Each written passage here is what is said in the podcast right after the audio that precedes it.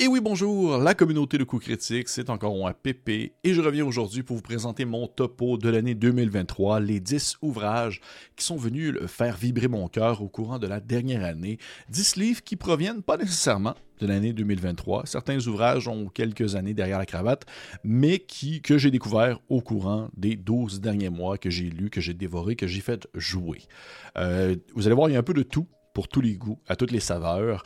Et je suis vraiment très content en fait de vous présenter ça. Vous allez voir, ceux qui m'écoutent présentement, vous avez peut-être remarqué, j'ai peut-être une voix un peu rocailleuse. J'étais assez malade au courant euh, des, derniers, euh, des dernières semaines. J'ai perdu la voix pendant plusieurs jours. Et, mais là, je reviens en force et je suis de nouveau euh, présent, prêt au combat pour vous présenter ces 10 coups de cœur. Et on commence ainsi avec le numéro 10. Il s'agit de Into the Weird and Wild, un livre de Wet Ink Games qui est fait par en fait par Monsieur Charles Ferguson Avery, très beau nom. C'est, j'en ai déjà parlé, je crois, dans un, top 10 de, du mois, il me semble. Vous allez voir, quelques ouvrages qui vont revenir qui proviennent de ces fameux top 10 parce que je veux pas, c'est des ouvrages qui ont marqué à différents moments au courant de l'année. Mais euh, celui-ci, je voulais tout de même y revenir parce que pour vrai, c'est une incroyable boîte à outils pour tout ce qui touche et tout ce qui concerne.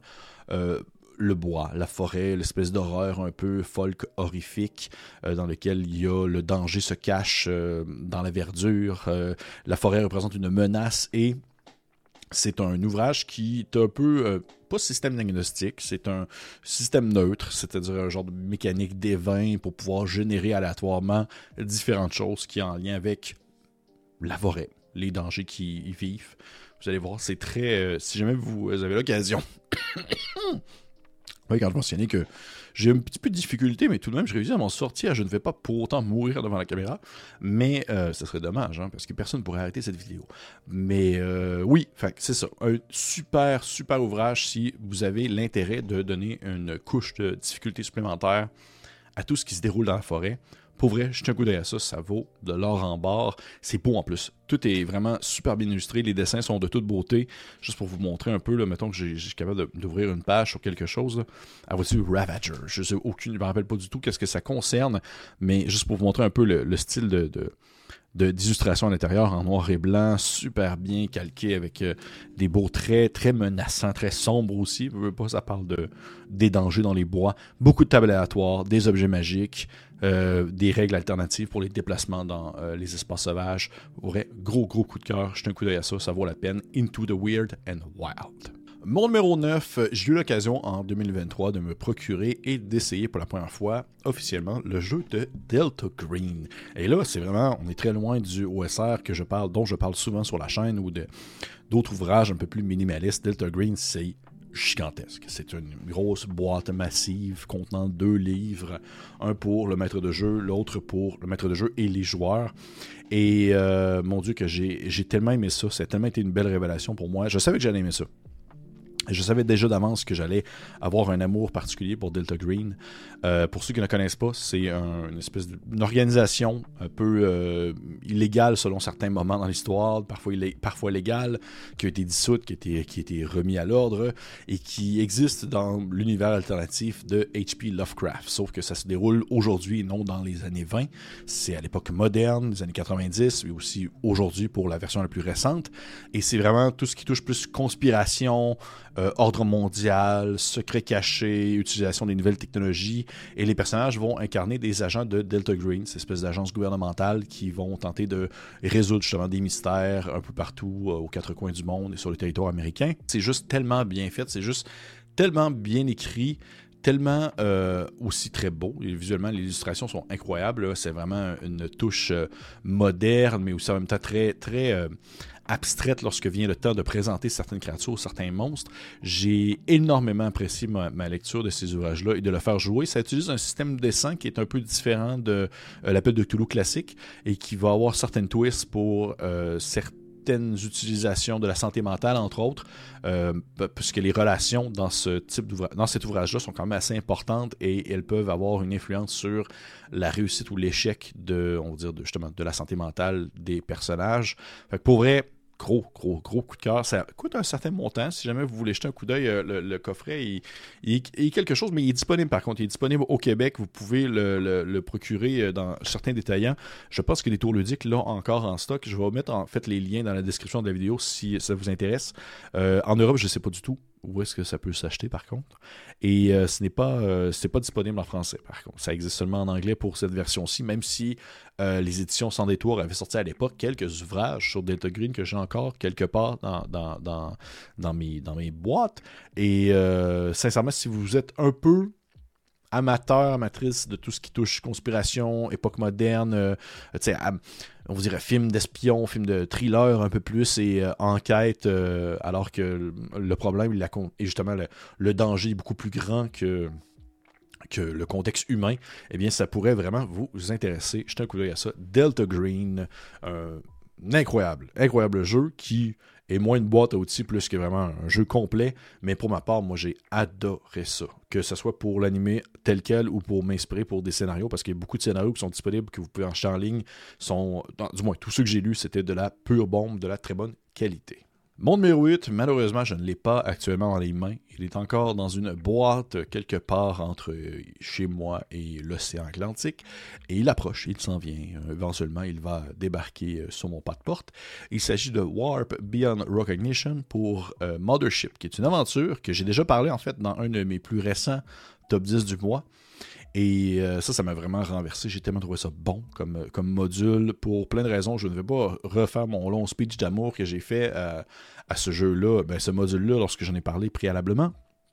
Mais c'est un contexte où vous êtes engagé, ben, Mothership, jeu d'horreur, de science-fiction dans l'espace, j'en ai déjà parlé à quelques reprises sur la chaîne.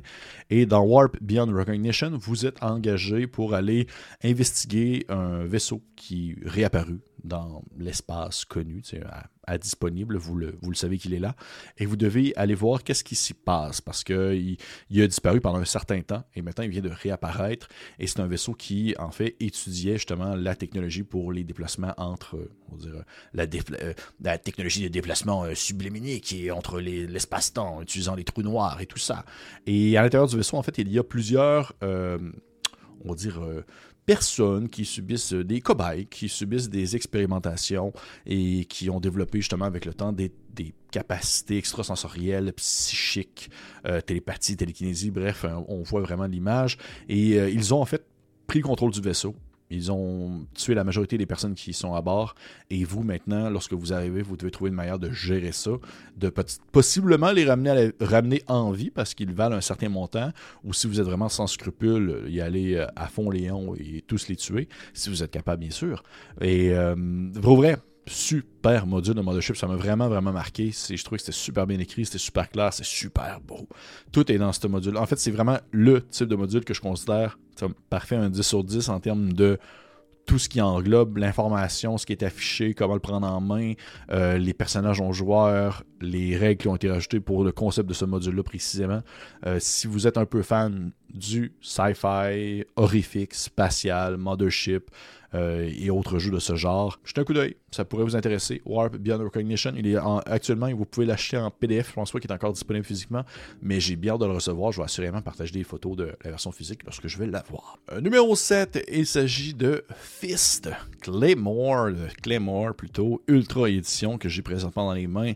Euh, Fist qui est un gros jeu bonbon de l'année en termes de c'est facile à animer, c'est facile à jouer, ça se reprend, ça se comprend sur le coin d'une table, c'est frénétique, c'est violent. Pour vrai, je, pourrais être sous-mort, euh, être bourré de pilules, euh, en train de mourir à l'hôpital, que je serais capable d'animer le jeu-là parce que justement, c'est tellement facile et aisé à prendre en main.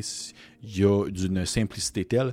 Et l'ouvrage en soi, en bonne partie, puisque le système et d'une simplicité. C'est 2d6 et plus un, modificateur d'une caractéristique et c'est tout, avec une réussite basée sur le 10 et plus de réussite. 7 et 9, c'est une réussite mitigée et 6 et moins, c'est un échec.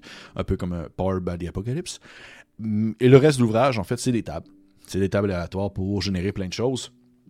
Euh, dans Fist, en fait, vous incarnez un groupe de mercenaires à une époque moderne, un peu comme à la Delta Green, sauf qu'on est beaucoup plus c'est beaucoup plus frénétique, c'est beaucoup plus violent, c'est beaucoup plus proche de, je dirais, un mélange entre euh, X-Files et Hellboy. Alors que le Delta Green, c'est très, X-Files. Là, vous pouvez jouer quand même des bestioles qui ont quelque chose d'un peu humain, mais pas trop, et qui peuvent enclencher, mettre en place des capacités euh, super puissantes pour pouvoir annihiler vos ennemis. J'ai fait plusieurs parties. J'ai même fait une partie, il était genre je pense, 2 h 3 h du matin. Et ça a été comme numéro un parce que justement, c'est juste du gros fun. C'est du, euh, du blockbuster. C'est un jeu de rôle blockbuster par excellence. Euh, c'est si vous voulez tester quelque chose de très simple, si vous voulez trouver une alternative pour pouvoir justement euh, jouer dans un monde moderne où vous êtes des agents, des mercenaires qui vont régler différentes situations autour du monde, Fist est vraiment une très belle alternative. Et en plus, la communauté en ligne est vraiment très cool. Beaucoup de suppléments euh, gratuits, beaucoup de suppléments payants qui coûtent très peu cher et euh, qui sont pas du tout onéreux. Et c'est là, il y a eu une campagne de financement pour une version, on va dire, de luxe en quelque sorte, mais cette, cette édition-ci, la Ultra Édition, qui est l'ouvrage de base, est toujours disponible sur le site de Claymore. Vous pouvez aussi l'avoir en PDF. Je vais mettre bien sûr tous les liens dans la description de la vidéo. Mon numéro 7 Fist. Bon numéro 6, je ne l'ai pas non plus encore physiquement. Il est également aussi, au moment où j'enregistre cette vidéo, quelque part dans une boîte en train d'arriver jusque chez nous. J'ai bien hâte de la voir. Il s'agit en fait de Shadow Dark. Shadow Dark, j'en ai parlé dans une longue vidéo euh, cette année, euh, comme quoi c'était une très belle alternative, un merveilleux entre-deux mondes pour les gens qui sont fans des jeux plus modernes, mais qui voudraient tester le old school sans pour autant vraiment tomber dans le old school.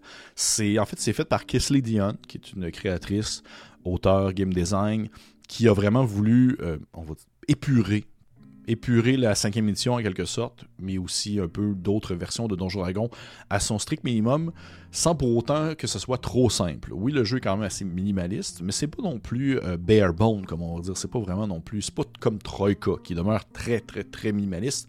Il y a un peu plus de chair autour de l'os dans Shadow Dark, et ça se veut très dangereux. C'est du OSR dans son esprit, les personnages vont aller explorer des donjons humides, euh, allumer des torches, devoir compter, en fait, calculer le temps pour leurs torches parce que les torches ont une durée de une heure dans la vraie vie.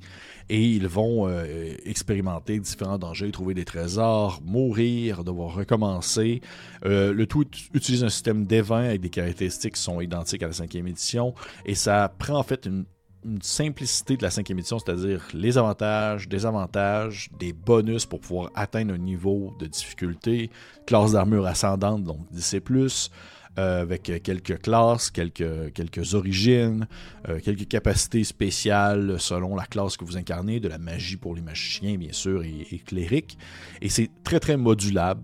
Euh, vraiment facile à prendre en main, à modifier, à changer, à incorporer des nouvelles règles à l'intérieur. Et ça a été une gigantesque bombe lorsque c'est sorti sur, euh, en campagne de financement. Ça a, ça défoncé un million très rapidement. Et c'est devenu en fait vraiment un incontournable pour plusieurs personnes.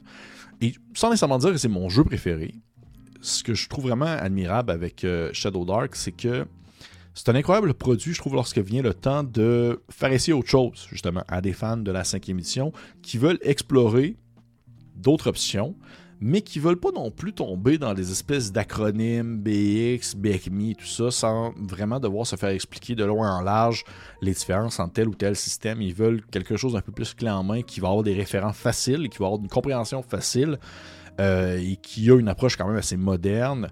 Shadow Dark est une super belle option. Et ce que je trouve très cool aussi avec Sledion, c'est que j'ai l'impression qu'il y a comme mille et un rôlistes sur la Terre qui doivent avoir dans leur disque dur une version très semblable d'un jeu qui doit ressembler à Shadow Dark, mais qui n'ont pas mené à terme ce projet-là par manque de temps, par manque de volonté, par mille et une raisons.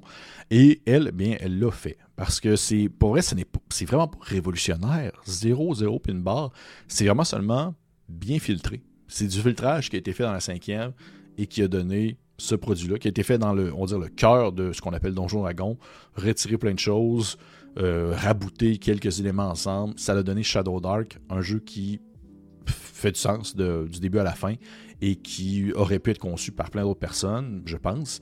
Mais elle, elle a mené son projet à terme, ce qui est, selon moi, admirable. Donc, pour vrai, oui, Shadow Dark, euh, très très cool euh, révélation, qui donne vraiment envie de faire, en fait, de le faire jouer à des gens qui ne connaissent pas encore la beauté, le danger de l'OSR. Euh, mon numéro 5, il s'agit de All Preach. Je l'ai ici dans mes mains. Petit ouvrage, mais en fait, quand même, ouvrage assez épais pour un, livre de Mothership de non officiel, qui a été fait par des gens qui, ne travaillent pas pour la compagnie euh, de Tuesday Night Games, ceux qui font Mothership, et qui en fait est un, un compendium un peu à la NOC pour l'OSR. All Breach, c'est un compendium de plein d'éléments qui euh, sont utiles pour Mothership. Donc, des aventures, des règles optionnelles, euh, des... même un hack complet. Ça, c'est quelque chose qui m'a vraiment fait capoter dans All Breach. Il y a un jeu complet à l'intérieur de ce petit, ouvrage-là qui reprend au complet Mothership, mais qui le euh, twist. Il fait un 180 degrés. au lieu de jouer, en fait, les humains qui tentent de survivre aux menaces de l'espace, eh bien, vous jouez des extraterrestres qui tentent de survivre aux menaces de l'humain. Vous jouez des espèces de non, mais vous ne jouez pas des petits bonhommes verts avec des, petits rayons laser dans leurs mains. Vous jouez des, des, créatures horribles, des espèces de damas de chair qui se déplacent. Un peu comme euh, le, jeu le jeu vidéo euh, Carillon. Je sais pas si vous avez. Il me semble que c'est comme ça que ça s'appelle. Euh, une espèce de créature qui sort d'un centre d'expérimentation, puis elle va se déchaîner dans le laboratoire. C'est un peu comme ça. Vous jouez des monstruosités qui tentent de survivre le plus longtemps possible face au danger le plus mystérieux de l'univers, l'homme. Et c'est une des multiples choses qu'on trouve à l'intérieur de All Breach qui en fait, selon moi, un ouvrage incontournable pour toutes les gens qui aiment la sci-fi et la, on dit l'horreur, donc la sci-fi horrifique. Et à l'intérieur, holy boy que c'est beau. C'est tout est, un peu à la noc. Ça va un peu dans tous les sens en termes de qualité visuelle, en termes de texture, en termes de, de teint, on dire de, de couleur et tout ça. C'est vraiment tous des, des, artistes différents qui ont travaillé pour les illustrations, les plans de cartes et tout ça, mais en même temps, c'est tellement, il y a tellement une belle cohésion, tout est très bien quadrillé, on dirait comme un manuel d'instruction que tu prendrais un peu rétro-futuriste dans un, dans un film comme Alien, mettons, qui ouvrait un, ouvrage pour voir comment fonctionne le vaisseau, ça pourrait ressembler à l'intérieur de Old Breach.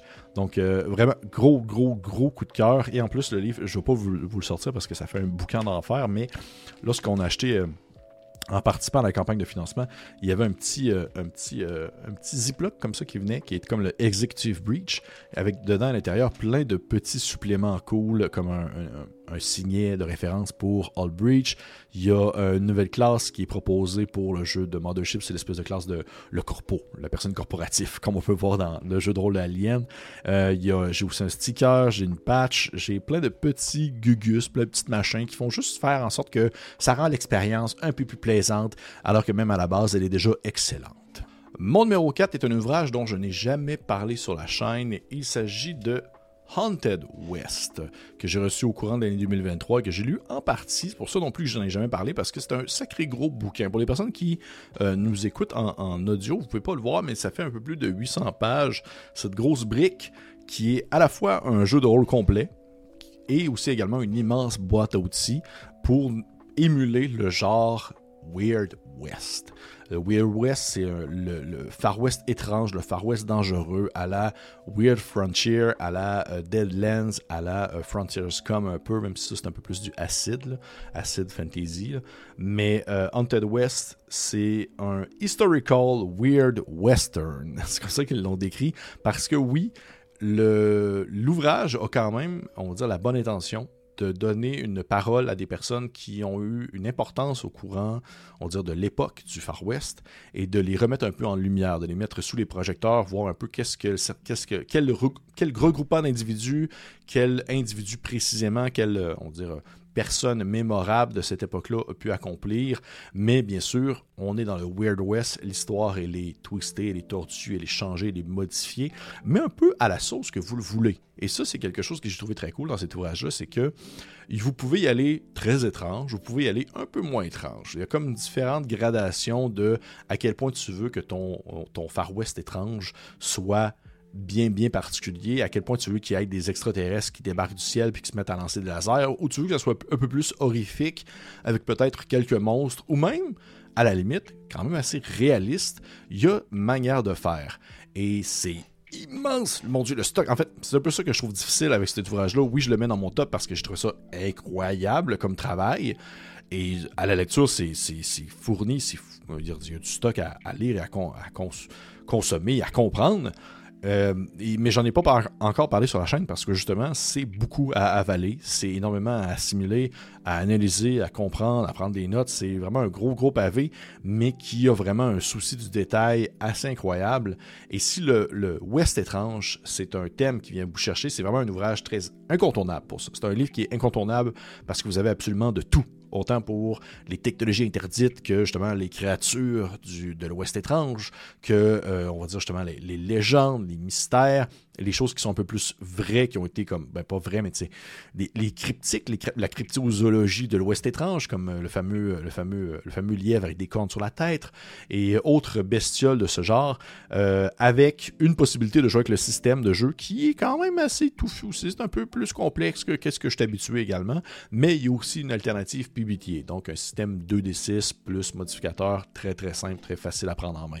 C'est vous qui décidez qu'est-ce que vous faites avec cette grosse boîte à outils.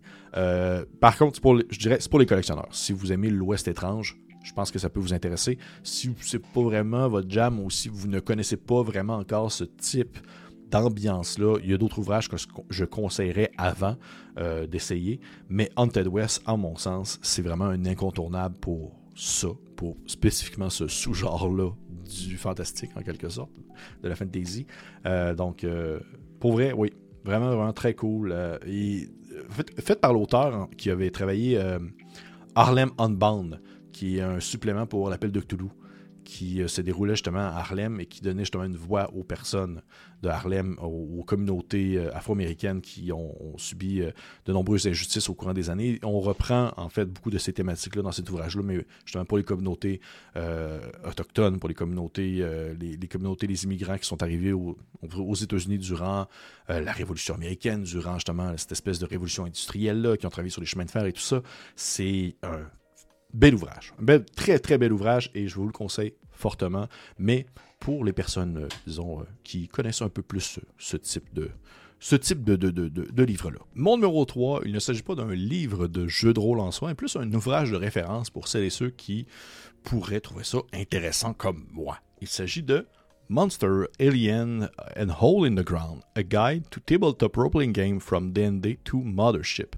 C'est un ouvrage qui, comme son nom l'indique, dresse un portrait global de la consommation et des jeux de rôle qui ont été populaires au fil des années, des années 80 jusque dans les années 2010. Ici, on voit bien sûr Donjon Dragon, euh, les différents suppléments qui ont été marqués aussi pour certains jeux comme les suppléments qui ont été marqués pour Donjon Dragon ou les univers qui ont été associés à celui-ci comme Dark Sun ou Planescape et autres choses dans ce genre-là. Mais plus on avance, plus on découvre d'autres choses comme les, la fameuse gamme de World of Darkness et même des ouvrages qui sont beaucoup plus nichés, mais qui ont eu un impact très fort, comme Microscope ou Monster Heart, ou euh, même bien sûr Dungeon Crawl Classic. Ils vont en faire mention également.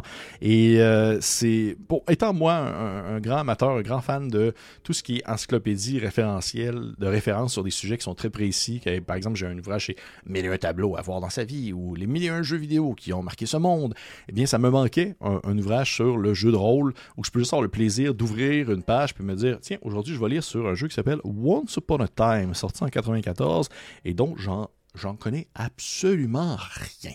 C'est, c'est pour les passionnés, c'est pour les collectionneurs.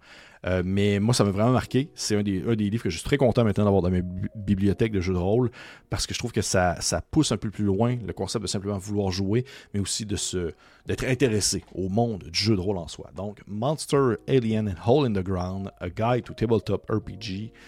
From D&D to Mothership. Très très bel achat. Mon numéro 2, gros gros gros coup de cœur pour 2023 euh, que j'avais reçu en fait les versions physiques en 2023, même si je pense que j'ai reçu les PDF en 2022, il me semble, mais là ça commence à être loin un peu, c'est Dragon Bane. Dragon Bane que j'ai pu tester en 2023 pour la première fois et oh, wow, quelle belle bombe que, encore une fois, la Free League démontre sa capacité à nous fournir du stock en rafale qui euh, est d'une qualité exceptionnelle. Euh, je pense que Dragonbane va marquer les annales, va marquer les, esprits en offrant une alternative intéressante au genre médiéval fantastique. Un genre qui peut peut-être pas nécessairement tourner en rond, mais peut avoir de la difficulté, je crois, à se réinventer à mesure que les ouvrages vont sortir. Il faut trouver une manière de se différencier des autres produits médiéval fantastiques, que ce soit par l'univers, que ce soit par le système et tout ça. Et Dragonbane réussit à la fois à créer quelque chose de très facile à reconnaître, à comprendre, mais qui est à la fois très rafraîchissant avec une mécanique de roll under en dessous d'un seuil de difficulté qui est défini déjà d'avance par les différentes compétences, par les caractéristiques, par des, classes, des races euh, qui, euh, qui proviennent de l'imaginaire de cet univers. Voyais un canard, entre autres, un wolfkin, une espèce d'homme loup. Et Dragonbane a, pour la première fois, en fait, est maintenant en anglais, alors qu'il était autrefois, euh, je pense que c'est en, suédois. oui, il me semble que c'est en suédois ou une de ces autres langues nord-européennes. Mais un gros pan de la, on du monde rôliste européen qui arrive finalement euh, à l'international et qui est maintenant disponible pour tout le monde et qui démontre une richesse et une, incroyable adaptation d'un genre médiéval fantastique en nous offrant quelque chose qui est à la fois très trillant. C'est comme vraiment excitant jouer à ça. On joue, tu as vraiment l'impression de juste vivre ton aventure sans nécessairement avoir tout le temps peur de mourir au simple coin de rue. C'est pas un jeu OSR mais c'est pas non plus un jeu où tu immédiatement es un, monstre de, force et de, dangerosité incroyable. Les monstres sont des monstres. Et les monstres ont des capacités que les joueurs n'ont pas et que les joueurs ne peuvent pas comprendre et qui sont générés selon de manière un peu aléatoire, selon des dés qu'on va lancer lorsque les créatures vont affronter les, joueurs, les personnages plutôt. Et il faut réagir à ces dangers-là. Et la fiche de personnage est complète, t'as plein de possibilités, t'as plein de capacités, c'est pas minimaliste non plus, c'est juste très bien fait en tout pour tout. Et j'en ai déjà parlé fait, vous allez peut-être le voir dans, un, podcast que j'ai fait avec euh, Pierre-Louis Renault de la chaîne des Game. J'aime beaucoup en fait le format aussi des aventures de Dragon Bane parce qu'elles sont écrites très. C'est écrit de manière très simple. C'est du bullet point. C'est mise en situation. Tac, tac, tac. On voit c'est quoi le danger qu'il y a là, c'est quoi les, cadeaux, les trésors, c'est quoi les différentes créatures qui peuvent se trouver, les alliés potentiels. On donne le strict minimum et tu t'arranges avec le reste. Je trouve que c'est pas du tout envahissant, c'est pas étouffant. On n'a pas l'impression de lire un, pavé de 800 pages pour pouvoir juste analyser le, fonctionnement d'un scénario. C'est juste efficace. Moi, c'est ça que j'aime beaucoup. Et euh, la boîte est super belle, tout en couleur. Ça clash. Ça, c'est du gros bonbon. Euh, j'espère qu'on va en entendre parler plus. Et j'espère qu'il va être traduit en français. Je suis persuadé en fait qu'il va être traduit en français dans la prochaine année, ou du moins ça va être annoncé dans la prochaine année parce que ça a un public à aller chercher et je pense que ça peut euh, gagner en popularité de plus en plus. Et c'est ce que j'espère. C'est ce que j'espère. Et finalement, mon numéro 1, le premier livre de mon top, l'ouvrage qui m'a le plus marqué en 2023. Et c'est un peu, un peu facile à voir venir quand même. Il s'agit de Black Sword Hack de Alexandre Kobayashi et des Mary Mushman. Bien entendu, ça allait être Alexandre Kobayashi qui m'a marqué le plus au courant de la dernière année. Black Sword Hack, qui est le Ultimate Chaos Edition, parce qu'elle existait déjà auparavant sous un autre format que j'ai quelque part dans mes boîtes aussi. Euh, plus petit, très minimaliste, avec peu d'images à l'intérieur. Là, on est dans quelque chose de tout en couleur, illustré, bien illustré, avec euh, des, belles, divisions, des belles images qui représentent des créatures, des lieux, des faux posters, avec une aventure à la fin. Black Sword Hack qui est, selon moi, l'outil par excellence pour émuler le genre. Mon Dieu, comment je pourrais appeler ce genre-là? L'espèce de genre pulp fantasy à la Conan le Barbare, au roman de Elric. Euh, on est vraiment dans, quelque chose de oui, OSR, mais c'est pas non plus trop mortel dans le sens que les personnages sont compétents, ils ont des capacités, ils sont capables de faire des choses. Et le, reste, ça y va tout naturellement. C'est du roll under, lancer dessous d'un seuil de difficulté avec une mécanique des vins. Les créatures, ça, ça, se comprend sur un claquement de doigts. L'animation, en fait, c'est surtout ça. L'animation pour le maître de jeu, elle est d'une simplicité à faire peur. Et pour ce qui est du reste, c'est juste du bonbon. C'est des tables aléatoires pour pouvoir générer différentes choses, générer, générer, en fait des villes, générer des dangers, générer des monstres, générer des, des pactes, de la magie, euh, des lieux, bref, tout ce que vous voulez. C'est tout est compacté dans ce petit ouvrage-là minuscule pour pouvoir nous euh, offrir l'expérience ultime en matière de médiéval fantastique à la sauce pulp, à la old school de ces vieux ouvrages-là de Robin E. Howard et autres euh, auteurs de ces années-là. Euh, et c'est aussi très modulable. Vous pouvez faire ce que vous voulez avec. À la base, c'est du Black Hack, qui est un, système de jeu qui se, peut, comme dit son nom, se hacker comme bon vous le semble. Et ça aussi, j'aimerais vraiment beaucoup voir euh, cet ouvrage-là gagner en popularité dans la prochaine année parce qu'il va y avoir de plus en plus des petits ouvrages qui vont sortir, faits aussi par les Murray Mushmen, des Chaos Creators, comme ils appellent, qui sont des petits zines minuscules pour Black Hack ou dans lequel Black Sword Hack plutôt, dans lequel il va y avoir des aventures, des aides de jeu et tout le, tralala nécessaire pour pouvoir continuer à jouer et à vivre nos expériences au courant, on va dire, de, ces territoires, de ces terrains inconnus et dangereux. Mon numéro 1 pour l'année 2023, Black Sword Hack Ultimate Chaos Edition d'Alexandre Kobayashi et des Mary Mushmen. C'est juste incontournable. Je suis persuadé que d'autres personnes vont être en accord avec moi. Je vois souvent des gens poster sur Internet euh, des, avis euh, euh, très volubiles, très volumineux et très positifs de ce livre qui ne fait que nous impressionner, malgré justement sa petitesse mais chaque page est importante. Vous allez le découvrir par vous-même lorsque vous allez l'acheter. Hey, mon top 10 2023. Je serais curieux de savoir le vôtre. Qu'est-ce que vous a marqué au courant de la dernière année? Quels ont été les ouvrages qui ont été incontournables pour vous? Qu'est-ce que vous attendez un peu pour l'année 2024, même si je dois faire une vidéo sur le sujet également. Mais je serais curieux de savoir qu'est-ce qui a été vos déceptions peut-être? Peut-être qu'il y a des jeux que vous attendiez à grand, mais finalement ça a été un peu... Et bref, dites-moi tout. Je suis très content de, vous avoir fait cette vidéo. Euh, c'est une, belle, euh, tradition de partager mes découvertes de l'année. Et je suis très hâte de pouvoir débuter l'année 2024 en force avec des nouveaux livres, des nouvelles possibilités, des nouvelles connaissances, rencontrer d'autres holistes, euh, rencontrer d'autres passionnés comme moi. Et pour les autres, on se dit bonne fin d'année.